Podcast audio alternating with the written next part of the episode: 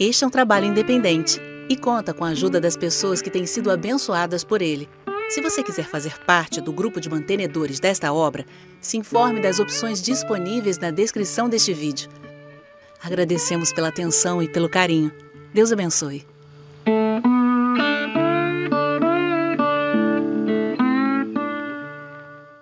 A marca da besta, diferentemente do que as pessoas pensam, prestem atenção, não é uma tecnologia, não será uma espécie de cartão de crédito futurista, não vai ser um holograma implantado na derme ou na epiderme, tá? Não vai ser uma coisa que vai entrar no nosso corpo de uma forma intravenosa, não é a vacina do Covid, porque tem gente aí por aí pensando que é, né?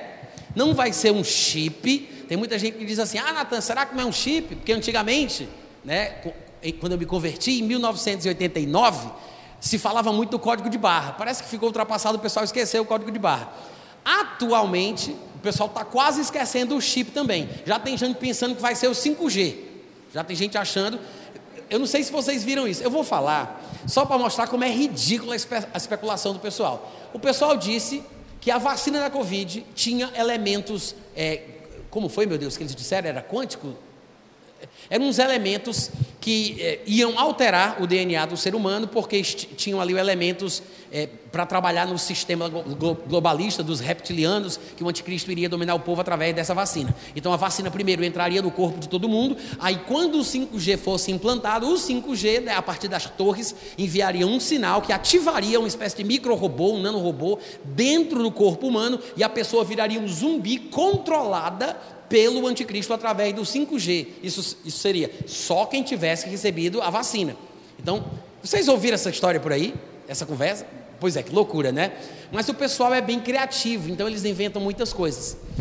Natan, por que, que a gente não pode se deixar levar pelas ideias do povo que tem muita criatividade? Porque a gente vai ficar doido. Se a gente for atrás desse tipo de coisa, a gente vai ficar doido. Tem gente que fica doido de verdade, que não consegue mais dormir, que tem que tomar remédio para conseguir dormir. Eu sei de gente que está vendendo terrenos, propriedades, porque está apavorado com o que está acontecendo, achando que o anticristo está vivo, que está implantando o seu sistema que vai controlar todo mundo através dessas coisas. Mas quando você vai para o texto bíblico, o que é que a Bíblia diz? Uma coisa bem simples, que a gente não pode esquecer.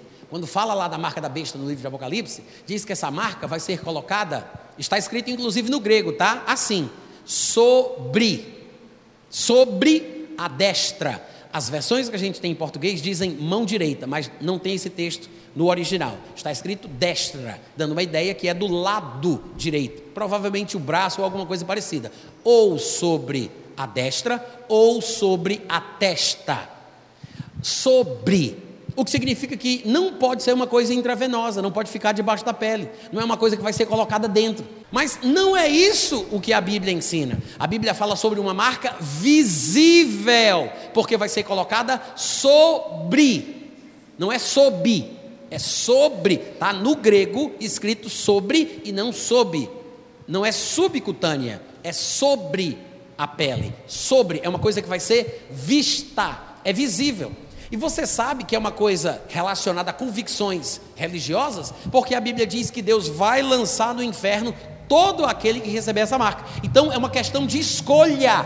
Embora seja uma lei marcial estabelecida pelo anticristo dentro dos limites do seu império, porque ele não vai dominar o mundo todo, então essa imposição não vai ser posta na terra toda, como as pessoas às vezes imaginam, como eu expliquei um pouquinho ontem à noite aqui, né? Quem quiser saber um pouco mais, veja nos meus livros, mas é, como vai ser uma coisa que Deus vai lançar no inferno quem receber, então é opcional, é uma questão de convicção interior. Quem recebe a marca, ou porque é fraco das ideias e se submete por conveniência aos pensamentos do anticristo, ou porque concorda com aquilo que ele pensa. O fato é que quem concorda, quem aceita, quem usa a marca, está condenado, porque adere a princípios espirituais que são contrários ao que a palavra de Deus diz. Não é uma simples questão de usar uma tecnologia nova para poder comprar comida no mercado. Não é por isso. Deus não seria injusto para punir sem um motivo plausível. Deus não pune sem motivo. Se Deus joga no inferno, é porque essa marca é uma expressão voluntária que, que expressa convicções espirituais de alguém que adere à filosofia que o anticristo vai defender.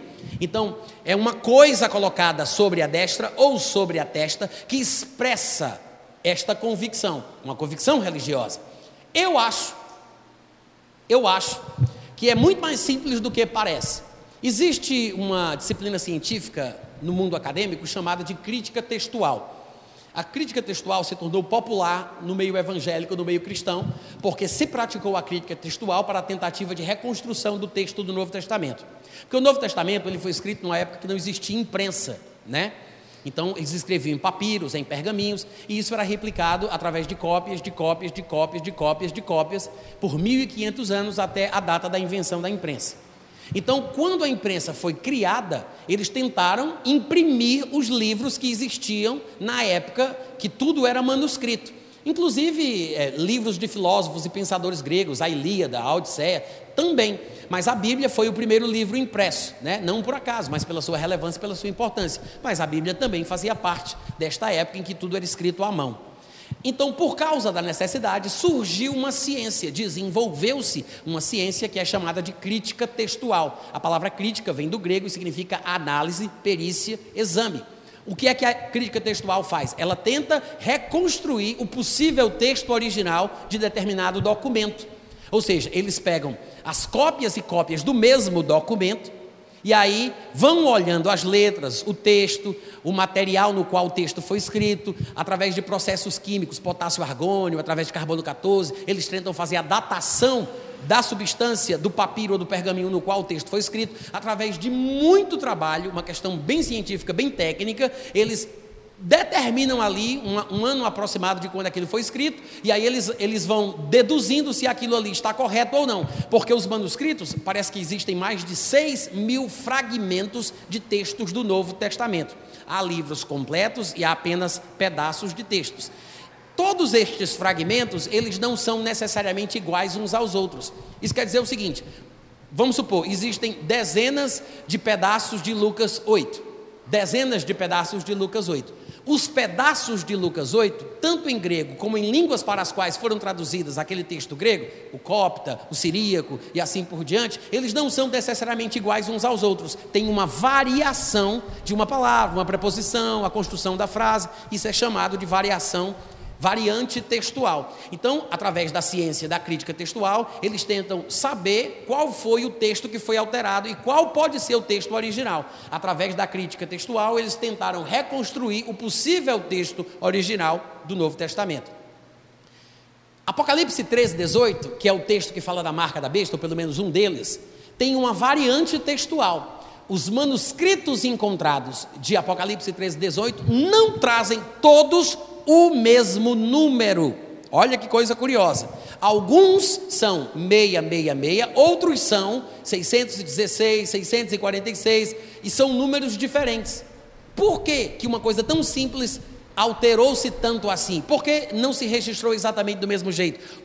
Qual a razão que justifica essa variação textual nos manuscritos que falavam do número? Porque provavelmente talvez não tenha sido um número de fato que tenha sido escrito ali.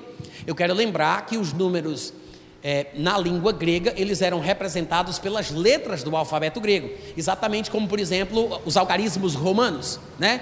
A gente aprende isso na escola. O V representa 5, o I representa 1, um, o, o, o, C representa 100, né? E assim a gente vai construindo a numeração com os algarismos romanos. Mas são letras. Da mesma forma, no hebraico e no grego, as letras representam os números. Então tinha, aparentemente, três letras gregas, que supostamente representariam três números. Só que havia uma variante textual ali naquele texto. Vários fragmentos trazem números diferentes, aspas. Mas um árabe chamado Ali Choubet se converteu há poucos anos atrás. Ele era terrorista, ele é nascido ali na região, ele parece que fazia parte do grupo Hezbollah e ele se converteu a Jesus. E um dia ele se deparou com um pedaço de texto grego de Apocalipse 13, 18, e quando ele viu o texto grego, ele entendeu aquelas últimas três letras, porque representavam exatamente desenhos de uma frase em árabe. Olha que coisa curiosa. E o desenho das supostas três letras gregas em árabe é uma expressão que significa Bismillah, que significa em nome de Alá. O que então ele achou é que o texto estava falando que aquela multidão que seguiria o anticristo faria o que fará em nome de Alá, que é o que está escrito. Ou seja, eles trariam marcas com a frase em nome de Alá. E talvez seja por isso que os guerreiros, os jihadistas muçulmanos, trazem na testa ou na destra panos, bandanas com a frase escrita que farão guerra aos incrédulos, aos hipócritas, que são muçulmanos não praticantes, em nome de Alá. Talvez esta seja a frase que João viu, e quando ele grafou, não ficou claro para os copistas que replicaram o documento depois, e aí eles achavam que ele estava falando de um número, quando na verdade era um desenho cujas letras são exatamente as mesmas desta frase em árabe.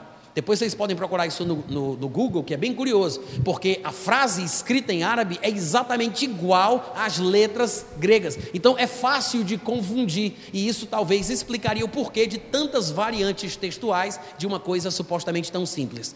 Pode ser que a marca da besta seja, na verdade, uma espécie de alvará de funcionamento para os mercados, para os comércios, daqueles que aprovam e apoiam a visão ideológica e religiosa do anticristo. E quem usa essa bandana no braço direito ou na testa mostra que é pró-pensamento do califa ou do anticristo, porque para mim o califa do mundo islâmico vai ser o mesmo anticristo da Bíblia, e aí talvez seja isso que a Bíblia está falando e não como a gente costumava pensar, que era simplesmente uma nova tecnologia que possibilitaria comprar um pacote de arroz no mercado.